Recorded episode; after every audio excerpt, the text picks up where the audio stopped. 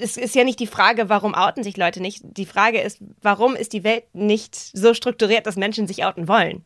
Ähm, also auch da kann man ja die Schuld auf die Menschen schieben, die sich nicht outen wollen. Aber man will ja meistens schon authentisch sich selber sein und sagen, hey, diese Person bin ich und so könnte ich mich auch verlieben.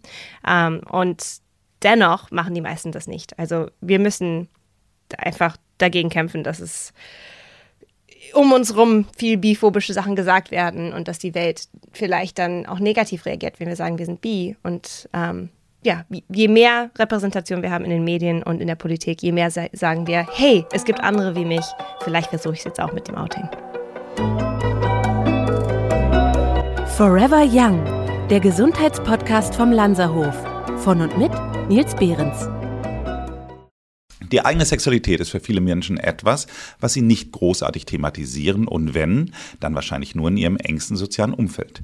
Nicht erst seit heute wissen wir, dass es hinsichtlich der sexuellen Orientierung unterschiedliche Identifikationen gibt und dass sich manche Menschen auch zu mehr als nur einem Geschlecht hingezogen fühlen. Viele jedoch bekennen sich erst gar nicht dazu aus Angst vor gesellschaftlicher Ablehnung oder sogar Verfolgung.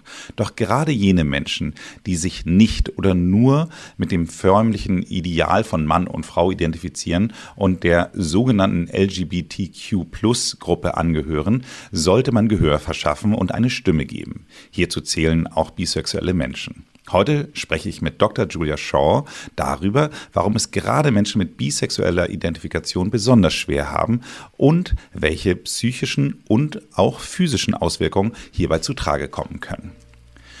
Dr. Julia Shaw wurde in Deutschland geboren, wuchs in Kanada auf, forschte als promovierte Kriminalpsychologin an dem Universitätscollege London und schloss jüngst ihrem Masterstudium in Quer History ab.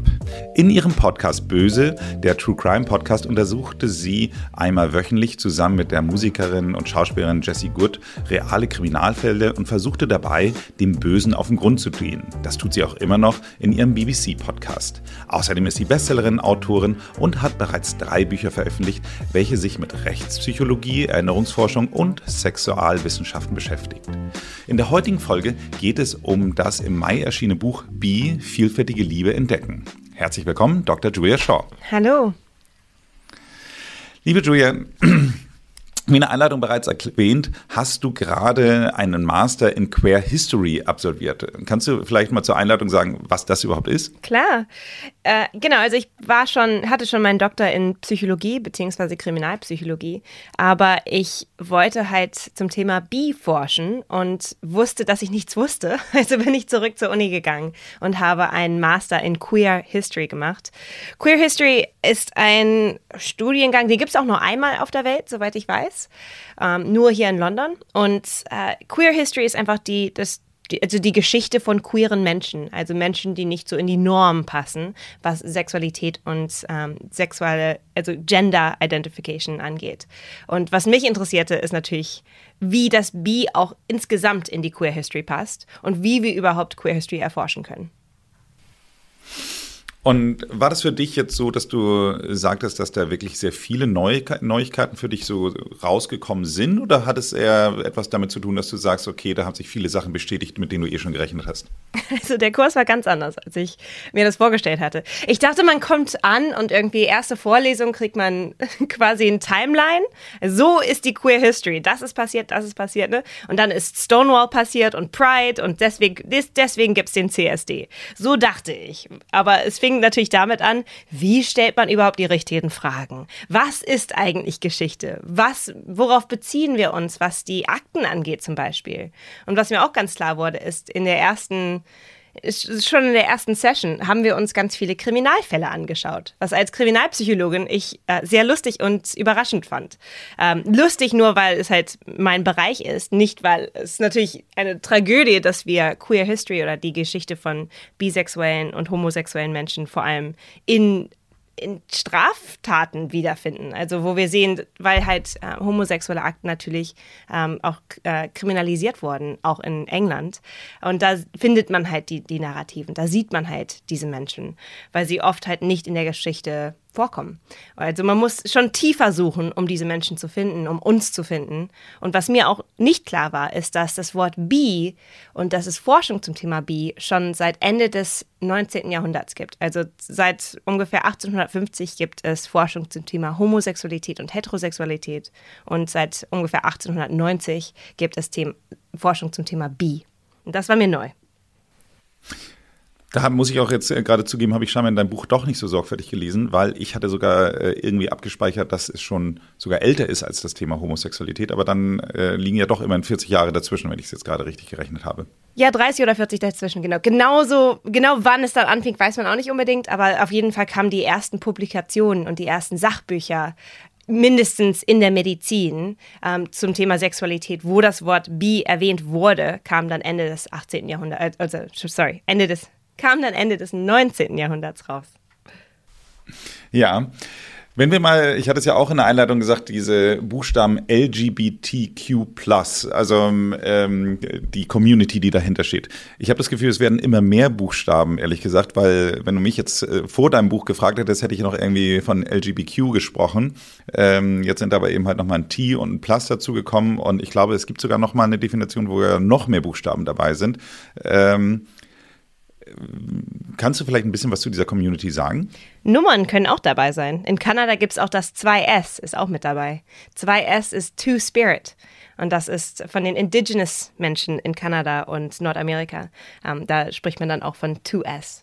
Aber ich, ich mag das Wort queer, weil queer ist für mich der Oberbegriff für all diese Identitäten, die nicht heteronormativ sind. Also nicht heterosexuell und nicht cisgender, also nicht das Geschlecht, was man geboren ist. Also eins von beiden ist dann anders oder beides. Man kann natürlich auch trans und bi sein zum Beispiel, aber man ist halt nicht heterosexuell und nicht cisgender gleichzeitig. Ähm, und das ist für mich das Schönste. Aber es ist auch schön, dass wir immer mehr Wörter haben, weil das Lexikon der Sexualität soll doch wachsen. Also wir, es ändert sich doch eh die ganze Zeit, so wie alles andere auch. Und dass wir uns jetzt besser beschreiben können, wen wir lieben können und wie wir uns selber sehen, das ist doch was ganz Tolles. Also ich finde es schön, dass es immer mehr Buchstaben gibt, aber ich finde als Oberbegriff inzwischen queer schöner. Sehr interessant. Also ich ähm, hätte ja nie gedacht, dass das sozusagen so eine Begrifflichkeit wird, mit der sich alle äh, tatsächlich so sehr identifizieren können. Aber umso schöner, dass es so ist. Wir wollen aber ja heute ganz gezielt über das Thema Bisexualität sprechen. Und ähm, auch da sieht man ja, dass es im Grunde genommen eigentlich ein sehr komplexes, du sagst auch schon ein sehr altes, aber auch letztendlich ein umstrittenes Thema ist. Und äh, wenn ich das richtig verstanden habe, dann war es so, dass du in deinem zweiten Buch eigentlich so dein Coming Out hattest, da, wo du dann das erste Mal quasi öffentlich darüber geschrieben hast, dass du bisexuell bist und dass du ja eigentlich immer sagst, äh, dass die Leute äh, quasi mehr dazu stehen sollen und insgesamt mehr Gehör bekommen sollen, was dann scheinbar ja dazu geführt hat, dass du dann das Ganze nochmal unterstrichen hast mit einem dritten Buch. Ähm, möchtest du trotzdem vielleicht mal ein bisschen äh, erstmal auf die Begrifflichkeit der Bisexualität so, äh, eingehen, weil es gibt da ja auch, wie du in deinem Buch sagst, ja auch dafür sehr viele unterschiedliche Worte wie Pan hier zum Beispiel und äh, man verliebt sich in den, das, den Menschen, nicht das Geschlecht, all solche Sachen. Äh, würdest du sagen, dass da nochmal wieder eine Unterscheidung ist? Also der Oberbegriff für Menschen, die mehrere Geschlechter lieben, ist bisexuell. Und so wird das in der Forschung meistens beschrieben. So wird das auch von vielen Menschen und von ähm, AktivistInnen beschrieben. Also das B ist beinhaltet andere Identitäten und andere Wörter, wie, wie du schon gesagt hast, pansexuell, omnisexuell, plurisexuell ähm, und fluide ist auch manchmal damit drin. Und das sind alles andere Begriffe, die Menschen benutzen, aber da geht es meistens um eine wörtliche Vorliebe.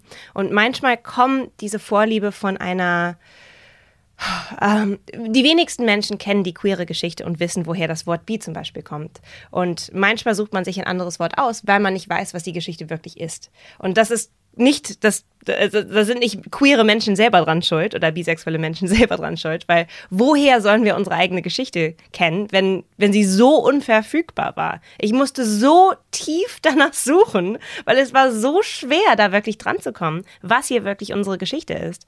Ähm, und das war ja auch so wichtig für mich in diesem Buch, dass ich das alles aus dem Schatten hole, weil ich fand's, wenn es so schwer, wenn man einen PhD in Psychologie haben muss und dann auch noch mal einen Master in Queer History und dann auch noch, also da ist doch eine wahnsinnig hohe Barriere, davor, dass wir überhaupt unsere eigene Forschung und Geschichte sehen können.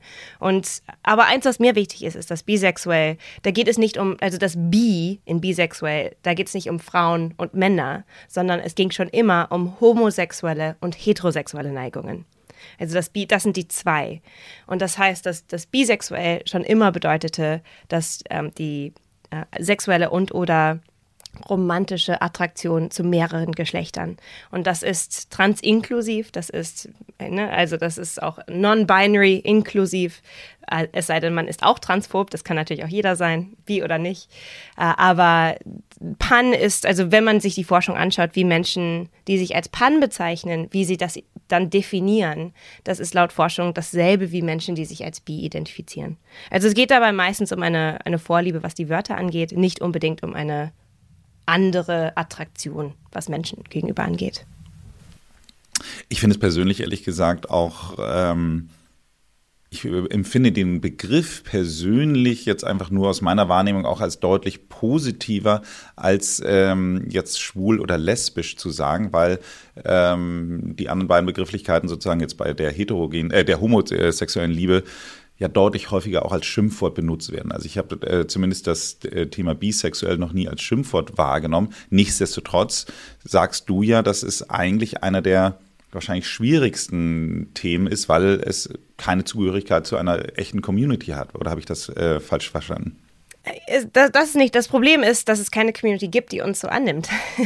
also es ist ja nicht, äh, auch da, es ist, man kann ja immer die Schuld auf irgendwen drücken. Aber meistens geht es ja darum, wenn man sich verloren fühlt als queerer Mensch, nicht um einen selber, sondern um das Umfeld, wo man reinpassen kann oder nicht. Und was halt bisexuelle Menschen erfahren, das homosexuelle Menschen nicht zu erfahren, ist die sogenannte Doppeldiskriminierung. Das heißt, es gibt Diskriminierung von queeren Menschen oder von homosexuellen Menschen und von heterosexuellen Menschen. Also von zum Beispiel, wenn ich in einer lesbischen Bar bin als Frau, ähm, wird mir oft gesagt, ach, ich mache äh, Bi-Frauen mache ich eigentlich nicht. Ihr geht doch eh zurück zu den Männern. Oder äh, man wird irgendwie bezeichnet, dass man nicht lesbisch genug aussieht. Man wird so, so, so, so ähm, als Touristin sozusagen gesehen. Und bei Männern ist es natürlich auch nochmal anders. Also in queeren Bereichen kann man auch als nicht queer genug gesehen werden oder von heterosexuellen Menschen, das ist die Doppeldiskriminierung, also die andere Seite. Äh, bei Männern wird dann oft gesagt, ach, du bist doch eigentlich schwul und du bist nicht bi. Und bei Frauen ist dann oft die Hypersexualisierung. Das heißt, es kommt dazu, dass Frauen halt als Sexobjekte gesehen werde, werden, weil sie bi sind und nicht, es wird dann nicht als eine Identität angesehen. Und das wird mir auch oft vorgeworfen, immer noch, was ich super interessant finde, ist, dass ich das doch nur für die Aufmerksamkeit mache. Und da muss ich sagen, ich habe doch schon zwei Bücher. ich muss doch nicht jetzt das Thema Bisexualität als mein drittes Buch wählen, um Aufmerksamkeit zu bekommen. Aber, ähm, aber das wird immer noch so wahrgenommen, dass es performativ ist, dass es irgendwie nicht eine echte Identität ist und eher darum geht, dass man ja halt Aufmerksamkeit will. Ich finde es ganz überraschend, weil ich finde ja diese, diese Grundaussage, die ich immer zugegebenermaßen mit dem äh, Thema Pan äh, verbunden habe, dass man sich eben halt in den Menschen verliebt und äh, nicht in das Geschlecht, völlig nachvollziehbar, ehrlich gesagt. Weil das hat, äh, also ich bin jetzt äh, schon sehr lange raus aus dem, dem, dem Thema, weil ich seit äh, 24 Jahren mit meiner Frau zusammen bin, seit 22 Jahren verheiratet und insgesamt gar nicht über ein, eine andere Partnerschaft nachdenke, sage ich mal. Äh, von daher äh, kann ich jetzt auch nur noch aus einer gewissen historischen Betrachtung das dann Ganze sehen. Aber grundsätzlich finde ich, dass man sich ähm, zu Menschen hingezogen fühlt, die nicht zwingend immer Mann oder Frau sind, finde ich absolut nachvollziehbar, ehrlich gesagt. Also finde ich deutlich nachvollziehbar, als dass man sich grundsätzlich sagt, ich möchte nur das eine oder andere Geschlecht haben. Ja, also so, sehe ich das auch. Aber ich bin ja bi. Also es ist genauso schwierig manchmal für mich nachzuvollziehen, wie man monosexuell sein kann, als für viele Monosexuelle nachzuvollziehen, was Bisexualität ist. Also Monosexualität sind Menschen, die halt nur ein Geschlecht attraktiv finden und bi ist halt mehrere. Ähm, aber ich, also ich finde es erstaunlich, dass man ein also die Hälfte der ganzen Menschen automatisch ähm, sagt, nee, die sind nichts für mich. Man hat doch nicht alle Menschen getroffen. Aber laut Studien sehen wir auch, dass het viele heterosexuelle Menschen sind wie du, dass sie sagen, also laut ein paar Studien, YouGov-Studien, ähm, sind ungefähr 35 Prozent waren es, glaube ich, von heterosexuellen Menschen sagen, wenn die richtige Person vor mir stehen würde, dann wäre mir das Geschlecht auch egal. Also ich könnte mich verlieben in einen Menschen, egal was dessen Geschlecht ist. Und das sagen heterosexuelle Menschen auch. Also es ist so ein bisschen die Annahme, ach, vielleicht habe ich einfach noch nicht den richtigen Menschen getroffen. Also es ist noch nicht passiert, aber es könnte passieren. Und das finde ich wunderschön. Also dass sehr viele sagen, ja, könnte passieren, ist halt noch nicht. Ja, genau, da sind wir bei dem Punkt. Also dadurch, dass ich scheinbar ja den richtigen Menschen getroffen habe, denke ich nicht mehr so drüber nach. Für alle Leute, die aber drüber nachdenken, hast du in deinem Buch so ein kleines Raster erwähnt mit äh, diversen Variablen. Magst du mal vielleicht kurz auf dieses Raster eingehen? Ja, klar. Also das, du meinst das Kleinraster, nehme ich an. Genau. Ja. Ähm, also das Kleinraster wurde äh, kreiert von einem sogenannten Fritz Klein in Amerika. Hört sich sehr deutsch an, ist aber tatsächlich in den USA, kommt aus den USA. Und er hat, ist, war ein bisexueller Mann und hatte eine Gruppe gegründet für bisexuelle Männer. Und er war Therapeut. Und er wollte ein Raster kreieren, das komplex die sexuelle Wahrnehmung und Realität von Menschen ja, nicht definieren kann, aber eher, dass man damit darüber besser sprechen kann. Weil da, vor ihm gab es schon den, ähm, den äh, Kinsey, ich bin so klein, klein, äh, den äh, Alfred Kinsey. Und Alfred Kinsey hat Ende der 40er Jahre, Anfang der 50er Jahre seine berühmten sexuellen Studien rausgebracht, wo er Menschen zwischen 0 und 6 kategorisiert hat, zwischen 100% heterosexuell und 100% homosexuell. Und alles, was dazwischen war, also all die Nummern 1, 2, 3, 4, 5 und alle Versionen, also 1,25, 3,78, konnte man alles machen auf der Kinsey-Skala. Und da konnte man halt sagen, was für eine Mischung man ist zwischen homosexuellen und heterosexuellen Neigungen. Aber das wollte Klein dann in den 70er Jahren erweitern. Also hat er sein, sein Raster kreiert, wo es ganz viele Variablen gibt, über die man nie drüber nachdenkt. Also zum Beispiel sexuelle Anziehung, das kann, hat man wahrscheinlich schon mal drüber nachgedacht, aber dann in der Vergangenheit, in der Gegenwart und das Ideal. Das heißt, wie zu wem oder welchem Geschlecht hat man sich in der Vergangenheit angezogen gefühlt? Wen findet man im Moment attraktiv? Und in wen würde man sich gerne verlieben oder äh, angezogen ähm, ja, der Satz ist auch komisch. Ähm, wen würde man gerne ähm, attraktiv finden? Und das aber dann auch mit Sexualverhalten, sexuelle Fantasien, emotionale Vorlieben mag man Männer, Frauen oder andere Geschlechter besser. Soziale und heterosexueller, homosexueller Lebensstil. Das heißt, lebe ich, bin ich zum Beispiel viel in, in Gay-Bars, wenn ich viel in der schwulen Szene unterwegs bin oder in der heterosexuellen Szene unterwegs bin, wie sieht das aus und was hat das für einen Einfluss auf meine sexuelle Identität? Also da gibt es ganz viele Variablen und ich finde diese Idee, wie es in der Vergangenheit war, wie es in der Gegenwart ist und wie ich das gerne hätte, das finde ich so interessant daran. Ich fand das auf jeden Fall deutlich besser und interessanter. Du beschreibst an einer Stelle eine Studie, ich hoffe, ich gebe sie halbwegs richtig wieder, äh, darüber, wie äh, quasi dann ein, in Männern quasi verschiedene Pornos gezeigt werden, sowohl homosexuelle als auch heterosexuelle, und dann die Erektion ihres Gliedes mit Hand, äh, anhand von Elektroden oder sowas dann gemessen wird, wo ich auch so denke, so, hm, das klingt für mich jetzt irgendwie nicht unbedingt nach der idealen Forschungsmethode, um äh, sowas herauszufinden. Oder gebe ich es falsch wieder? Äh, da, nee, das ist das, das sogenannte Penile Plethysmograph. das ist ein Ring, den man um den Penis steckt und das misst, wie hart man wird. Also wie, wie, ja, erregt ein Mann ist. Und dabei geht es halt darum, ähm, zu zeigen, ach, wenn ich jetzt Pornos, zum Beispiel homosexuelle Pornos, diesen Menschen zeige und er erregt ist, dann ist er ja wahrscheinlich schwul oder findet diese, diese Menschen attraktiv. Und wenn ich dann halt Frauen und Männer als Pornos zeige und beide er erregend findet, dann ist er wahrscheinlich bisexuell. Ähm, ja, ich schreibe ja im Negativen über diese Methode, aber es ging halt darum, dass Forscher zeigen wollten, ja, kann man objektiv zeigen, was jemand ist, sexuellerweise. Also man kann natürlich Menschen fragen, wen findest du attraktiv? Die Menschen geben da auch erstaunlich wenig zu. Ich meine, da kann man auch drüber nachdenken, also natürlich vor allem in der Geschichte, aber immer noch sagen sehr viele Menschen, wenn man sie einfach fragt, ne, wen findest du attraktiv, sagen die meisten, dass das andere Geschlecht oder ein anderes Geschlecht und definieren sich auch meistens als heterosexuell. Ähm, das ändert sich langsam, also immer mehr junge Menschen identifizieren sich nicht als 100% heterosexuell oder 100% homosexuell und sagen, ich bin ja, eine Mischung. Aber da muss man schon ein bisschen nachhaken oft. Also es kommt immer darauf an, wie man die Fragen stellt. Wenn ich zum Beispiel sage, ja, aber mit wem hattest du schon mal sexuelle Erfahrungen? Dann kommt, ach ja, doch mit mehreren Geschlechtern vielleicht. Aber hätte ich nur gefragt, wie identifizierst du dich, sagen die meisten heterosexuell und nicht bisexuell. Also wollten halt Forscher sagen, okay, wie können wir das klären, ohne dass wir Menschen fragen, weil sie werden uns ja eh anlügen. War so ein bisschen ne, die, die, der Hintergrund dahinter. Also wie können wir das machen? Und dann haben sie halt diese Methode entwickelt. Aber das Problem mit so einer Methode ist, wie du sagst, äh, das ist natürlich nur total unnormale Situation wo man dann. Absurde Laborversuche, also wirklich völlig absurd. absurd. So wirklich so, ich meine, ich bin jetzt als Mann sozusagen jemand, der dann eben halt äh, gegebenenfalls äh, dann quasi ein, ein Testkandidat wäre und ich stelle mir einfach diese Situation vor, dass man in einer Laborsituation mit so einem Ring um Penis sitzt und sich Filme anschaut. Also ich finde es äh, total lächerlich, was man da für Learnings draus ziehen soll, aber ähm, gut, sei es drum. Wenn man genau, jetzt, aber das äh, sage ich ja auch. Also ich sage ja auch, das ist problematisch. Und vor allem ist es auch problematisch, ja. weil ähm, die Idee, dass man eine Objekte, objektive äh, Untersuchung von sowas machen kann, ist halt damit auch problematisch. Also ich komme halt zu dem, zu der Konklusion, dass wir halt Menschen fragen müssen. Wir können nicht einfach Elektroden an den Penis schließen und sagen, hey, wir haben es jetzt entdeckt.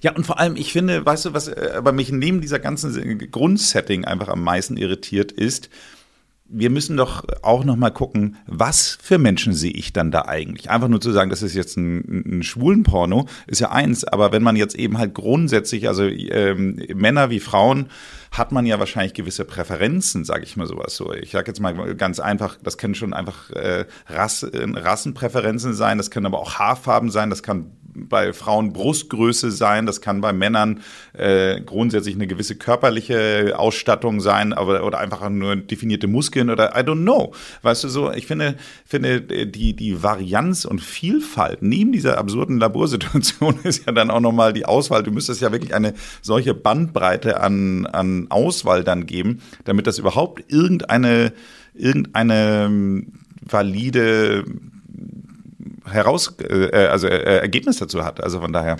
Ja. Aber gut. Ich möchte einen anderen Punkt nochmal aufnehmen, den du gerade kurz vorher gesagt hast, weil du sagtest, dass ähm, es insgesamt äh, Tendenz steigend ist, dass sich Leute dazu bekennen.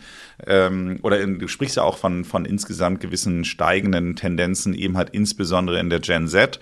Und ähm, glaubst du, dass sich da wirklich etwas verändert hat im Sinne von, dass sich die sexuelle Gesinnung verändert hat, vielleicht durch irgendwas ausgelöst, oder aber, dass einfach nur die Bereitschaft, dadurch, dass es nicht mehr ganz so tabuisiert ist, äh, da, sich dazu auch zu bekennen, sich verändert hat. Also was würdest du sagen, ist der größere Faktor des Ganzen? Der größte Faktor ist, dass wir halt offener drüber sprechen in der Gesellschaft. Also es ist nicht mehr kriminell. Man kann jetzt homosexuell, man darf jetzt homosexuell sein, vor allem auch, auch als Mann. Und ähm, das ist nicht ja, eingeschränkt, was, was das Juristische betrachtet, äh, was das Juristische angeht. Ähm, aber also man könnte sagen, es gibt mehr bisexuelle Menschen als je zuvor. Das stimmt auch einigermaßen. Also wenn man sich die Nummern anschaut, auf jeden Fall in den letzten 20 Jahren scheint es gestiegen zu sein, vor allem was bisexuelle Menschen angeht. Ähm, also, wie gesagt, also ungefähr ein Drittel, also es kommt immer auf die Studie drauf an, aber ungefähr ein Drittel, vielleicht sogar mehr von Menschen zwischen 18 und 24 Jahren sehen sich als nicht 100% heterosexuell oder homosexuell. Also sehen sich irgendwo auf der Kinsey-Skala in der Mitte.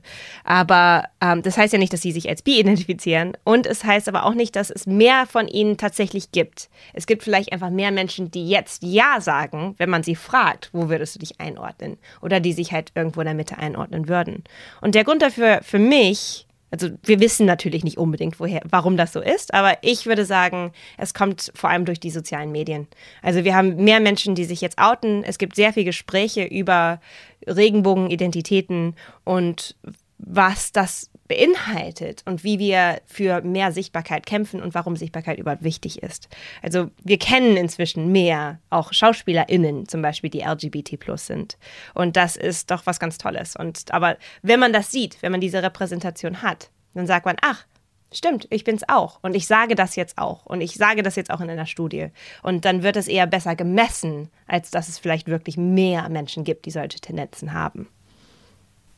Ja, wahrscheinlich, absolut. Also ein, ein, guter Freund von mir, der Jochen Schropp, der ist ja auch Schauspieler und Moderator und der hatte ja sein großes Coming Out vor ein paar Jahren und dann war man echt überrascht, wie viel Medienecho es darauf auch wirklich tatsächlich gab. Also das fand ich persönlich sehr überraschend. Ich kenne Jochen schon sehr lange und für mich war das eigentlich immer klar, dass er eben halt äh, schwul ist und dass er, dass er also er hat meiner Meinung nach da auch zumindest in, in dem privaten Umfeld ja nie einen Hehl draus gemacht. Er hat jetzt auch äh, gerade äh, jetzt im April auch eine ganz tolle Hochzeit dann irgendwie äh, gefeiert und alles. Und äh, von daher für mich eine, eine Überraschung, als dann sein Coming Out kam, dass es dann doch wirklich von den Medien so stark auch verarbeitet wurde. Aber trotzdem toll, dass Menschen eben halt genauso dazu stehen. Also das wäre ja wünschenswert, wenn es auch insbesondere im Sportbereich eine, eine solche Akzeptanz geben würde, weil da ist es ja gefühlt noch in keiner Weise akzeptiert. Ja, und auch in der Politik sehen wir jetzt die ersten bisexuellen Menschen, die out sind. Ähm, also es gab vorher gar keine und inzwischen gibt es ein paar bisexuelle Menschen, äh, zum Beispiel Ricarda Lang in Deutschland. Ähm, und das ist natürlich auch ausschlaggebend, weil es ist, auch da kann man, es wäre ja absurd zu sagen, es gab keine bisexuellen Menschen in der Politik. Natürlich gab es sie, sie waren nur nicht out. Und das sehen wir auch in den Coming-out-Statistiken, dass bisexuelle Menschen insgesamt ungefähr halb so selten oder oft out sind wie Menschen, die schwul oder lesbisch sind. Also wir sind seltener out, wir sind vor allem bisexuelle Männer im Moment. Also das hat sich ein bisschen geändert. Ähm, also vor 20 Jahren sah es noch anders aus. Aber im Moment sind bisexuelle Männer nochmal halb so selten out wie bisexuelle Frauen. Äh, und bisexuelle, nicht-binäre und Transpersonen sind auch um, irgendwo dazwischen.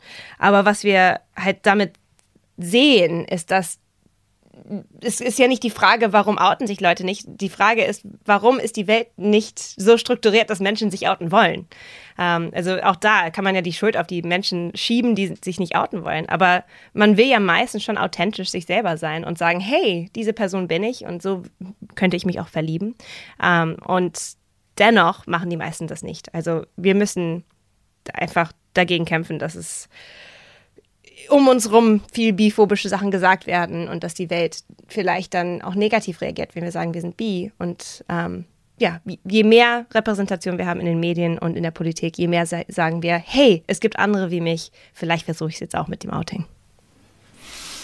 Du hast ja damit auch wieder eine gute Vorlage gegeben, weil in deinem Buch sprichst du eben halt nicht nur über die sexuelle Identifizierung, sondern auch darüber, dass bisexuell in bestimmten Ländern auch besonders als unerwünscht empfunden wird. Äh, möchtest du da vielleicht kurz noch was zu sagen? Ja, also die meisten Menschen auf der Welt leben in Ländern, wo Homosexualität und Bisexualität immer noch kriminalisiert ist.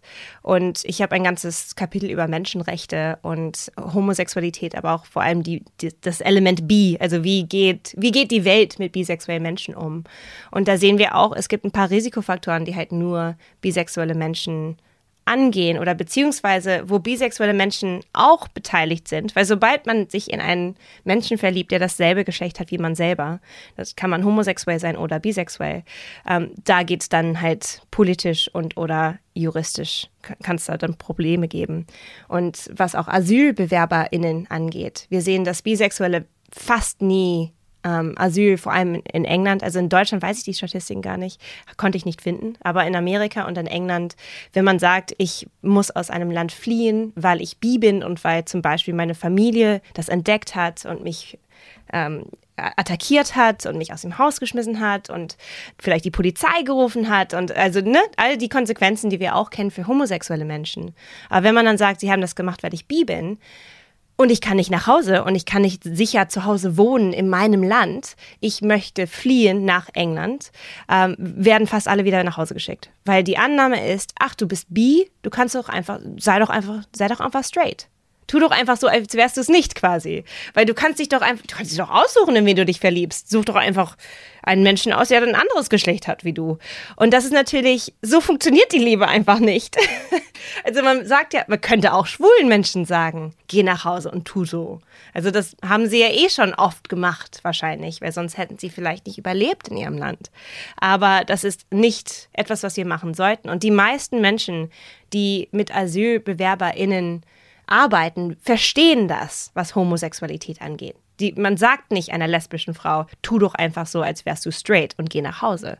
Klar, sagt man das auch manchmal, aber man weiß, dass es nicht gut ist. Aber bei bisexuellen Menschen ist da einfach immer noch so wenig Verständnis, dass man genau das sagt und dann werden die Menschen einfach nach Hause geschickt und sind da in Gefahr.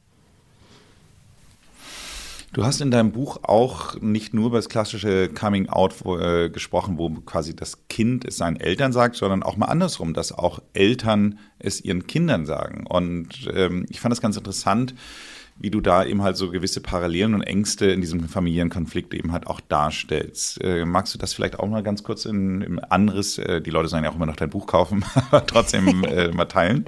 Klar. Ich finde es immer wieder interessant, darüber zu sprechen, wie wir über Bisexualität überhaupt sprechen, weil ganz viele Menschen sprechen halt nur im Kontext Kinder und Jugendliche, die sich outen über Bisexualität. So die Annahme, es ist fast ein Trend und alle jungen Menschen sind doch irgendwie jetzt queer oder bi. Und das sind natürlich auch wieder Stereotypen, die problematisch sind. Hätte, hätten vielleicht auch Eltern von Kindern in den 70ern gesagt oder in den 80ern gesagt, hätten auch gesagt, ach, die sind jetzt die Kinder heute, die Jugendlichen, die sind doch alle anders drauf als wir. Aber was ich interessant finde, ist es eher drüber zu sprechen als ein lebenslanges, lebenslanger Prozess. Also unsere Sexualität kann sich ändern, kann sich entfalten. Wir können neue Aspekte von unserer eigenen Liebe entdecken. Und das kann auch mit, das kann mit 18 passieren, das kann genauso gut mit 10 passieren oder mit 40, 50, 80. Also das ist für mich ganz wichtig, dass wir wirklich drüber sprechen. Also man darf egal wie alt man ist, darf man sagen, man ist bi oder kann etwas Neues in sich entdecken. Genauso wie man vielleicht später im Leben entdeckt, ach, vielleicht bin ich, ich bin lesbisch oder im Moment bin ich lesbisch. Und diese Fluidität ist, glaube ich, was ganz Wichtiges, weil man weiß ja nicht, was das Leben alles auf sich hat. Aber was ich für bisexuelle Menschen vor allem interessant finde, was dieses Lebenslange angeht, ist, dass halt eigentlich nur bisexuelle Menschen sich ihren eigenen Kindern gegenüber outen müssen. Weil wenn man zwei Papas hat oder zwei Mamas hat, weiß man ja von Anfang an eigentlich schon, ach, meine Eltern sind anders als andere Eltern, beziehungsweise äh, es wird einem wahrscheinlich auch oft gesagt, deine Eltern sind lesbisch, deine Eltern sind schwul. Da gibt es kein großes Gespräch. Also muss man nicht jetzt sagen, hey, übrigens, Überraschung, ähm, wir sind schwul.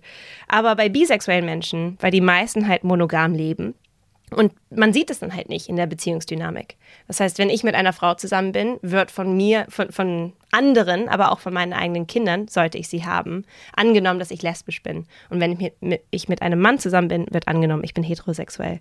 Das heißt, ich muss irgendwann das Gespräch haben. Und es gibt Studien mit Eltern, wo dann gefragt wird, wann, wann habt ihr dieses Coming Out gegenüber euren eigenen Kindern? Und macht ihr das überhaupt? Und die meisten bisexuellen Eltern, mindestens in Studien, sagen, ja, sie würden sich gerne irgendwann gegenüber ihren eigenen Kindern outen.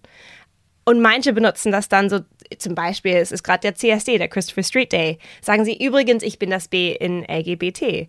Ähm, und da können sie dann halt sagen, ich bin auch Teil von dieser Community. Aber auch da wird dann ganz oft gewartet auf den perfekten Moment. Und da sagen auch einige, die, die, die zu lange gewartet haben, sozusagen, mach es jetzt, weil es gibt keinen perfekten Moment. Und wenn ihr wirklich das euren Kindern sagen wollt, dann eigentlich so früh wie möglich, weil dann ist das normalisiert.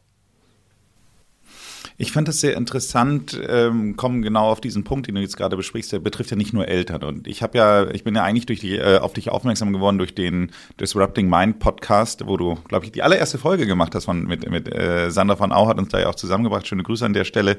Und da sagst du auch nämlich, dass man sich als bisexueller Mensch eigentlich die ganze Zeit outen muss, weil äh, dann bist du eben halt mal mit einer Frau zusammen und dann irgendwann vielleicht wieder mit, mit einem Mann, äh, dann, dann hast du wieder sozusagen das Outing in, ähm, in, ich bin jetzt mit einem Mann zusammen, dann denken alle Leute, du bist straight, dann bist du dann wieder mit einer Frau zusammen, dann denken alle Leute, du bist lesbisch. Also diese, diese Akzeptanz der, der, der, ich oute mich einmal als bisexuell, funktioniert einfach nicht. Richtig. Ich meine, inzwischen bin ich ziemlich out mit so einem großen Buch, aber ähm, ja, ziemlich. ich schmeiß dann einfach das Buch immer wieder gegen Menschen.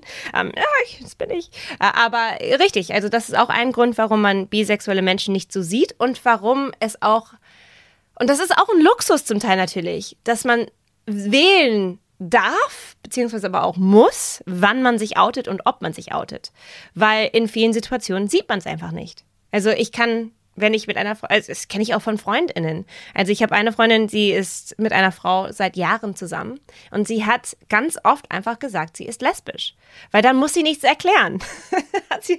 ich habe ihr dann irgendwann gesagt, nein, du, du, machst dich damit selber unsichtbar. Ich weiß, du bist bisexuell. Nur weil du gerade mit einer Frau zusammen bist, heißt das nicht, dass du, du jetzt lesbisch bist. Und sie kam dann, ja, aber dann kommen immer die ganzen Fragen und dann muss ich das und das ist ja auch tatsächlich der Unterschied auch noch, dass, weil bei lesbischen und homosexuellen Menschen kommen inzwischen, also auch das hat sich natürlich wahnsinnig geändert in den letzten 20 Jahren, aber es kommen inzwischen wenige Fragen. Es wird meistens einfach gesagt, ah, okay, aber bei Bisexualität kommt dann, ach, kannst du monogam sein? Und reicht denn eine Person für dich? Und brauchst du dann immer einen Mann und eine Frau? Und äh, oder andere Gender alle gleichzeitig? Und magst du Dreier? Und da kommen dann diese tausend Fragen, die man erstmal durcharbeiten muss. Und das macht es aber auch natürlich so, dass wir uns seltener outen. Also wenn sich jemand gegenüber euch zum Beispiel oder gegenüber dir auch outet als bi, gerne genauso behandeln, als wär, wenn dieser Mensch sagen würde, er ist schwul oder sie ist lesbisch. Einfach sagen, okay. Man muss ja nicht direkt tausend Fragen stellen.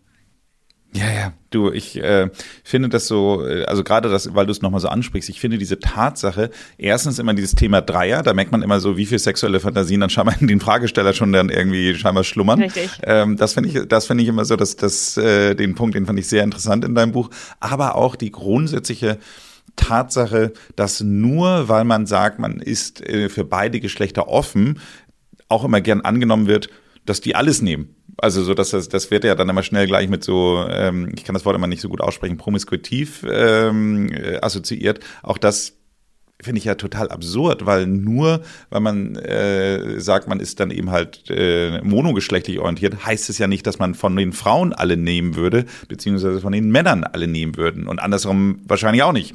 So, also von daher äh, finde ich diese, diese Tatsache, dass nur, weil man eben halt für beide Geschlechter offen ist, automatisch damit immer verbunden ist, dass dann damit egal was kommt, gemeint ist, ist es ja nicht.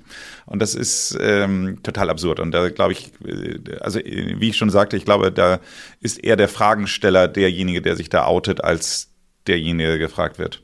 Ja, aber leider, wenn dann zum Beispiel eine Freundin von mir das hört, wenn ich mich oute als B und dann kommen tausend Fragen und ich bin in einer Gruppe und andere hören, hören mit, dann sagen sie, mm, ja, in dieser Situation würde ich lieber nicht sein, also bleibe ich erstmal stumm. Und das man kriegt das ja auch mit, was so im Umfeld passiert, was da gesagt wird über bisexuelle Menschen oder zu bisexuellen Menschen. Und da kommen halt immer noch blöde Witze, da kommen halt immer noch so, ach, die ist gierig oder sie will halt, ist promiscuous, wie du gesagt hast. Ähm, da, da, kommen halt diese sexuellen Sachen auch noch vor allem für Frauen. Und bei Männern wird dann immer die ganze Zeit gewitzt, ah, oh, ist ja wirklich schwul. Und das ist auch löschend. Also das sind, da müssen wir auch dran arbeiten. Man weiß ja nicht, wer in der Gruppe ist, man weiß nicht, wer bi ist, weil die wenigsten out sind. Und dementsprechend würde ich sagen, egal in welchem Umfeld man gerade ist, achtet drauf, wie ihr darüber sprecht, weil es könnte ja eure beste Freundin sein, die neben euch sitzt und ihr habt keine Ahnung, dieser Mensch ist bi, aber sie ist es und fühlt sich in dem Moment ausgeschlossen und ausgegrenzt und wird sich dementsprechend nicht outen. Und das ist doch tragisch. Wie waren denn die Reaktionen, als du dann entweder dein, dein Outing im ersten oder eben halt im zweiten Buch hast? Weil ich kann mir sehr vorstellen, also in der heutigen Zeit, dass es doch wahrscheinlich genügend Trolle da draußen gibt, die dann nicht so freundlich reagiert haben, oder? Es ging. Also es war besser, als ich gedacht hätte. Aber ich, es gibt auch inzwischen sehr viel. Es ist einfach, Menschen zu blockieren im Internet. Also es kommt ein blöder Kommentar. Wenn so ein halb blöder Kommentar kommt, gebe ich nochmal so, man darf noch einmal eine Message schicken vielleicht und dann äh, wird man geblockt, wenn es nochmal negativ ist. Aber ähm, ich bin sehr schnell mit dem Blockieren. Also wenn da biphobische Sachen kommen oder sexualisierende Sachen kommen oder noch schlimmer, ähm, das kam aber auch schon vorher. Also so Todesbedrohungen und, sowas. Aber ich bin halt eine Frau im Internet und ich bin auch schon mal im Fernsehen. Und sobald ich einmal in einer Talkshow sitze, kommen tausend Leute, die sagen, irgendwas Blödes sagen. Aber es gibt natürlich auch sehr viele Menschen, die positive Sachen sagen. Und was mein bisexuelles Coming Out anging, ich hatte halt Angst, weil ich eh schon sexualisiert wurde als junge Frau, ähm, dass das schlimmer wird. Und das ist nicht passiert. Ich würde sogar sagen, ich glaube, weil ich jetzt so offen damit umgehe, trauen sich manchmal Menschen gar nicht mehr, mich so zu sexualisieren auf die Art, weil ich das ja anspreche. Ich spreche ja über Hypersexualisierung. Ich spreche über Diskriminierung. Ich spreche über diese ganzen Sachen. Und wenn man dann genau das macht, worüber ich gerade gesprochen habe, unterstreicht man das doch nur. Also ich glaube schon, dass das auch so ein bisschen dagegen kämpft, wenn man drüber spricht. Und dass es auch Trolle so ein bisschen die Luft rausnimmt. Und ähm, was das Schöne ist aber, vor allem an diesem Buch ist, und das habe ich nicht mit den anderen Büchern erlebt, ist, dass ich so viele Coming-out-Stories jetzt höre und so viele Menschen sagen, sie fühlen sich zum ersten Mal richtig gesehen. Und das, ich, ich will jedes Mal fast weinen, weil es ist so, so wunderschön, was, wie Menschen auf dieses Buch reagieren und ob sie selber bi sind oder jemanden kennen oder eine Tochter oder einen Sohn haben, der oder die bi ist zum Beispiel, ähm, und sagen, ach, endlich verstehe ich das und hier habe ich ja, hier ich, kenne ich die ganzen Wörter jetzt und ich kann hier diese ganzen Fragen, die ich hatte, endlich beantworten. Und das ist für mich das Tolle an diesem Buch. Weil bei den anderen, das ist halt intellektuell und das war auch interessant und schön, aber das ist automatisch, auch wenn es immer noch ein wissenschaftliches Buch ist, automatisch persönlich. Und da sprechen, da kommen dann diese ganzen Messages so richtig aus der Seele. Und das finde ich ganz toll. Ich finde es auch ganz toll und hoffe, dass wir vielleicht auch mit diesem Gespräch vielleicht den einen oder anderen dazu motivieren, dass er sich äh, outet oder vielleicht insgesamt seine jetzige Position einfach mal dahingehend überdeckt, ob er tatsächlich quasi in, äh, in seiner sexuellen Gesinnung so aufgestellt ist, wie er es gern möchte. Also auch dafür fand ich ja interessant, diese äh, Themen, wo du da eben halt mit den Tests und Rastern und allen drum und dran da eben halt in deinem Buch äh, sprichst. Also von daher, jeder, der vielleicht sich auch nur im Ansatz angesprochen fühlt und mal drüber nachdenken sollte, den kann ich absolut empfehlen, dieses Buch zu lesen. Leider werden ja äh, solche Bücher dann auch nicht unbedingt schon an den Schulen unterrichtet. Hättest du da aus deiner Sicht eine Empfehlung, eine Lösung, wie man da jetzt quasi auch schon in der Jugendarbeit anders rangehen sollte? Ja, da schreibe ich ja auch in dem Buch drüber, dass es in äh, der sogenannten Sex and Relationships Education Welt, also wie wir halt Kindern und Jugendlichen über Sexualität und äh, Beziehungen, wie wir mit ihnen sprechen und dass da zum einen die ganzen queeren Themen oft untergehen. Ich meine, da kommen natürlich dann immer wieder Eltern und auch Menschen, die sagen, ach, aber bei meinen Kindern, die sprechen da die ganze Zeit drüber. Ja, ist ja nett, aber auch in Großstädten. Also es ist so lustig, in London kommen dann immer so, ach, aber London ist doch so, so eine Regenbogenstadt oder Berlin ist doch so eine Regenbogenstadt. London ist die homophobischste Stadt in England weil wir natürlich auch eine wahnsinnige Mischung von Menschen haben. Und auch viele Menschen, also sobald Religion zum Beispiel auftaucht, auf unterschiedliche Art und Weise, da muss ich natürlich erstmal ein Sternchen setzen. Es gibt natürlich Menschen, die religiös sind und bisexuell oder andere LGBT-Plus-Identitäten haben. Aber die biphobischsten und homophobischsten Sachen kommen meistens von Menschen, die sehr religiös sind. Und sobald man halt hohe Konzentrationen hat von Menschen, die so, so glauben, gibt es dann auch Homophobie und gibt es dann auch ähm, negative Sachen und vor allem auch Kinder gegenüber gibt es dann auch in Schulen, zum Beispiel religiösen Schulen, äh, wird dann da gar nicht drüber gesprochen oder nur negativ drüber gesprochen. Also wir müssen wahnsinnig aufpassen, wenn wir sagen, ach, das ist doch jetzt alles schon vorbei, das haben wir doch schon alles hinter uns. Sogar unsere Nachbarn haben es vielleicht nicht hinter sich. Also da sind wir wahnsinnig privilegiert.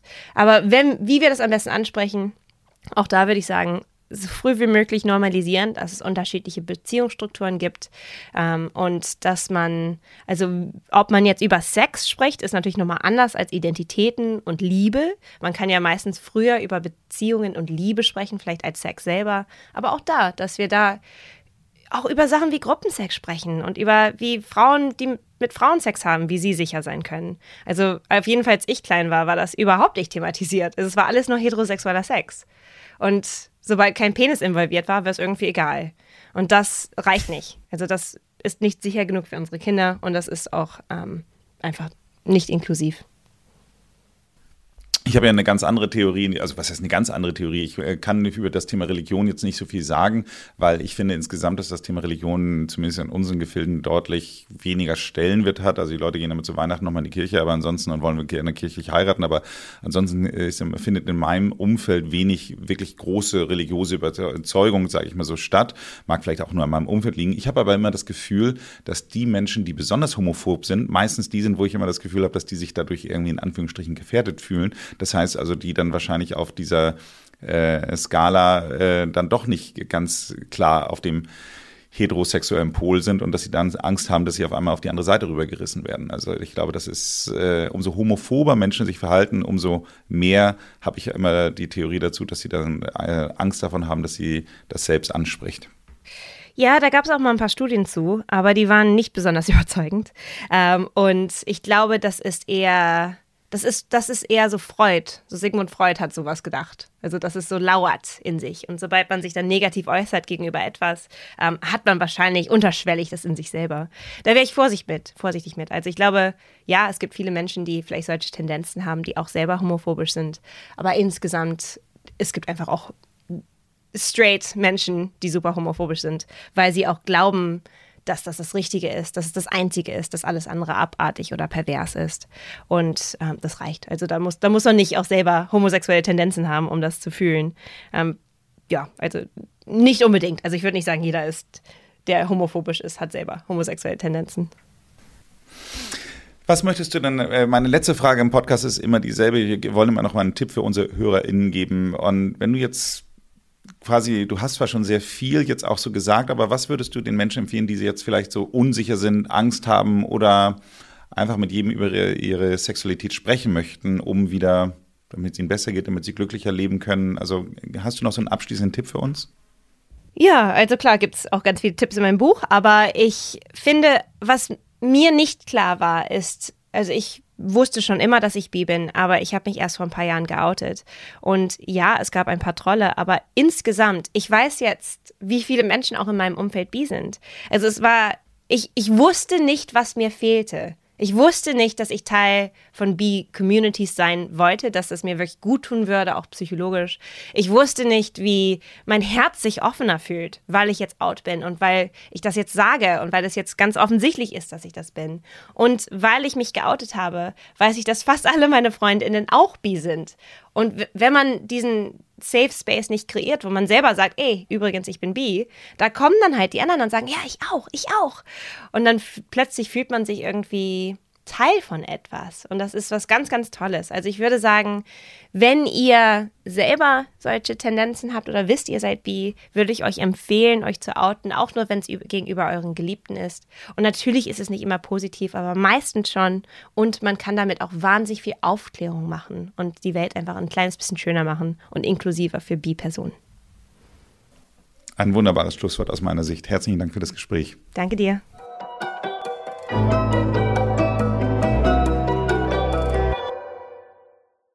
Sag meine letzte Frage, was würde mich mal interessieren, weil du ja quasi jetzt hier doch auch viel Aufklärungsarbeit und alles machst. Wie siehst du dieses ganze Umflaggen der äh, Logos auf Instagram von Firmen auf Regenbogen im äh, Queer-Monat? Also findest du das gut, weil es Gehör schafft, oder findest du es auch ein bisschen anbiedernd? Eine Mischung von beiden. Also es ist insgesamt schön, dass Firmen, die homosexuell bzw. LGBT plus Themen dass sie, dass sie freundlich sind gegenüber diesen Themen und das auch zeigen wollen der Welt. Das ist etwas Gutes. Das ist ein gutes Zeichen für die Welt, würde ich sagen. Aber ich bin skeptisch natürlich, was das auch angeht, weil so dieses Pinkwashing oder Rainbowwashing ist, äh, wenn es dann auch wirk nicht wirklich LGBT plus Menschen ähm, hilft. Also wenn da zum Beispiel nichts gespendet wird an eine queere Charity oder wenn man intern innerhalb der, von einer Bank zum Beispiel nicht wirklich homophobisch, äh, nicht wirklich ähm, homosexuellen Menschen gegenüber ähm, positiv gegenüber ist. Also wenn man dann doch homophobisch auch innerhalb der Gesellschaft ist. Ähm, das sind halt die Sachen, die mich skeptisch machen. Wo ich dann diese Regenbogen sehe und denke, ja, schöner Gedanke, guter Anfang, aber jetzt macht mal was Richtiges und nicht nur Regenbogen auf die Wand malen. Wenn Ihnen diese Folge gefallen hat, dann hören Sie doch auch mal in die Folge Nummer 1 des Podcasts Disrupting Minds rein. Abonnieren Sie aber auch diesen Podcast, damit Sie keine Folge verpassen. Ansonsten machen Sie es gut und bleiben Sie jung.